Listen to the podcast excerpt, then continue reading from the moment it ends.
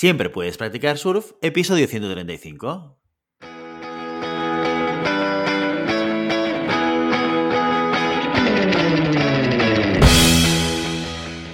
Bienvenido y bienvenida a Siempre puedes practicar surf, el podcast diario sobre recursos humanos. Este podcast está pensado para profesionales de recursos humanos, gerentes o jefes de equipo y podrás encontrar técnicas, consejos, ideas, conceptos y noticias sobre la gestión de personas. Eso sí, con un enfoque práctico y aplicable. Hoy episodio 135 del jueves 2 de diciembre del 2021, programa dedicado al monográfico del mes en el que explicamos de forma muy concreta y concisa conceptos relacionados con recursos humanos. Pero antes dejadme que os recuerde que podéis encontrar más contenido en nuestro blog e información sobre nuestros servicios en nuestra web, en globalhumancon.com. Desde allí os podréis apuntar a nuestra newsletter para no perderos nuestros webinars, streamings y todo el contenido de actividades que organizamos desde la consultoría Global Human Consultants. En esta sección explicamos de forma muy concreta y concisa conceptos relacionados con recursos humanos. ¿Cómo lo hacemos? Pues cada mes seleccionamos un tema y a partir de ahí cada jueves lo dedicamos a explicar uno o varios conceptos importantes que tienen que ver con ese tema en cuestión. Hoy es el primer jueves de diciembre, un mes muy importante porque es el mes en el que la mayoría de los mortales hacemos balance del año. ¿Cómo ha ido? ¿Hemos cumplido nuestros objetivos? ¿Estamos contentos con el camino que hemos recorrido? Para algunos afortunados, el balance final de año resulta positivo en todos los aspectos. Para otros, la mayoría de objetivos se han cumplido, pero muchos, pues bueno, se han ido quedando por el camino. Y hay un grupo de personas que tras analizar el año se han dado cuenta de que no están donde querían estar. Su vida profesional no les llena, tal vez su vida personal es monótona y anodina, y puede que ambas situaciones se den a la vez. Bueno, en cualquier caso, son personas que necesitan un empuje que les ayude a llegar donde realmente deberían estar. Si tú eres una de ellas, la serie de monográficos de diciembre te va a gustar, porque lo vamos a centrar en metodologías y procedimientos de crecimiento personal. Aunque a decir verdad, bueno, ¿a quién no le interesa aprender este tipo de estrategias para exprimir todo nuestro potencial? Bueno, vamos al lío y empezamos. Antes de nada, si aún no ha llegado la noticia, te aviso por aquí. ¿eh? Este mes tenemos webinar, el último webinar del año, en el que Carmen Farreras vuelve a acompañarnos, esta vez para hablarnos sobre descubrir el propósito de nuestra vida nuestro Ikigai, ¿eh? tema que nos viene al pelo, porque es precisamente de lo que voy a hablarte yo hoy aquí, en este podcast. ¿Casualidad? Bueno, puede que sí, puede que no.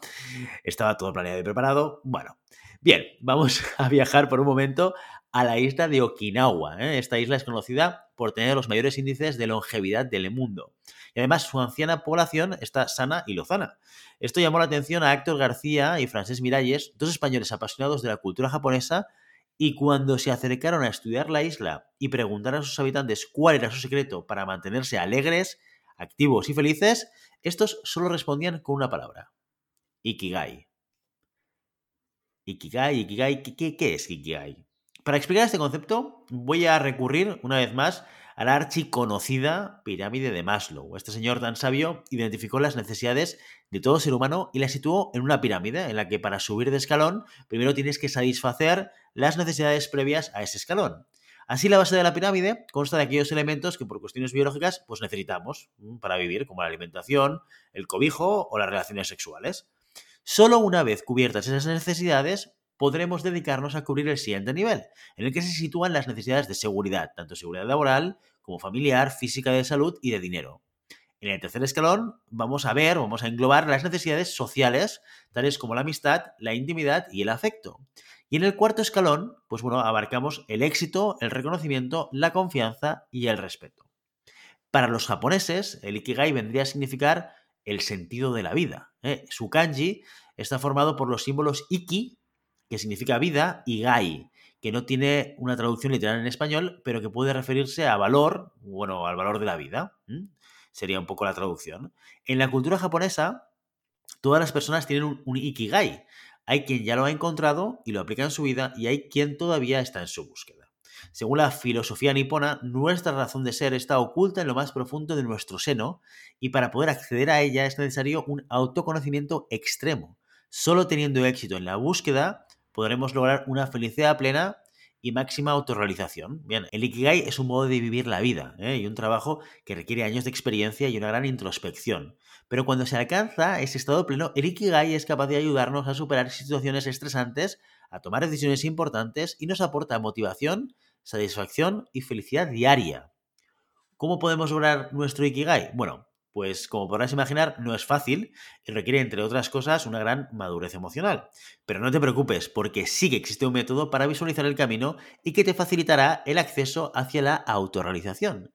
A diferencia de la pirámide de Maslow, la representación visual para entender cómo lograr el Ikigai es parecida a una flor de loto.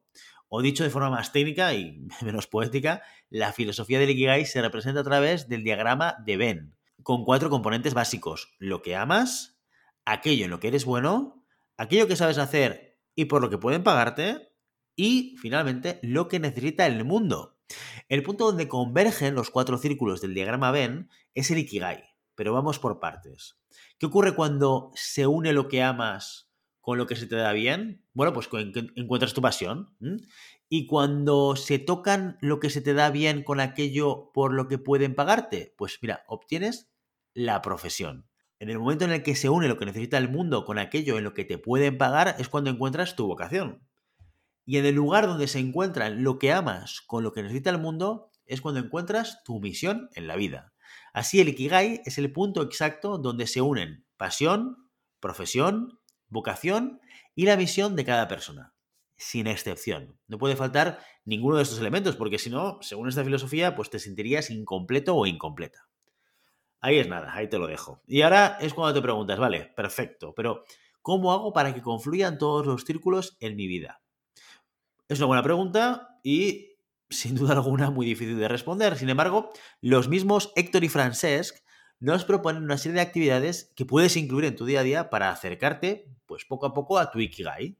Se trata de hacer una sola cosa a la vez, matar la multitarea, escribir algo personal cada día, expresar tus emociones de forma poética. No posponer las decisiones cruciales. Consultar con tus sueños las preguntas que no tienen respuestas. Fluir dibujando para librar experiencias. Hacer introspección de un pensamiento lateral o intuición. Ejercitarse en la atención plena de tus actividades cotidianas. Buscar activamente las casualidades de tu vida. Realizar actos de bondad gratuita cada día. Abrazar a menudo a tus seres queridos. Viajar sin destino de vez en cuando y dejar que te sorprenda, incorporar la filosofía Kaizen, ojo alerta spoiler, no te pierdas el episodio del próximo jueves para saber de qué va esto, dirigir la mejora siempre a ti mismo y por último, alejarte de las fuentes de negatividad. Si el tema te interesa y quieres saber sobre el Ikigai con más profundidad, recuerda que el 14 de diciembre Carmen Farreras estará con nosotros para explicarte más sobre esta filosofía nipona en un webinar de una hora de duración. Y ya sabes, no puedes detener las olas, pero siempre puedes practicar surf. Y hasta aquí nuestro episodio de hoy. Como siempre, queremos invitaros a que os pongáis en contacto con nosotros, nos deis vuestra opinión y nos sugeráis si tenéis algún tema o alguna pregunta concreta. Lo podéis hacer a través de la página de contacto en globalhumancom.com barra contáctanos o a través de las redes sociales. Estamos en Facebook, en Instagram, en Twitter y en LinkedIn. Y si el contenido de este podcast te gusta, no te olvides suscribirte, darnos 5 estrellas en iTunes y me gusta tanto en iVoox como en Spotify. Igualmente recuerda que puedes encontrar más contenidos, noticias y recursos en nuestra web, en globalhumancon.com. Muchas gracias por todo, por tu tiempo, por tu atención y por tu interés en estos temas sobre gestión de personas. Nos escuchamos mañana viernes con el programa sobre preguntas y respuestas. Hasta entonces, feliz día.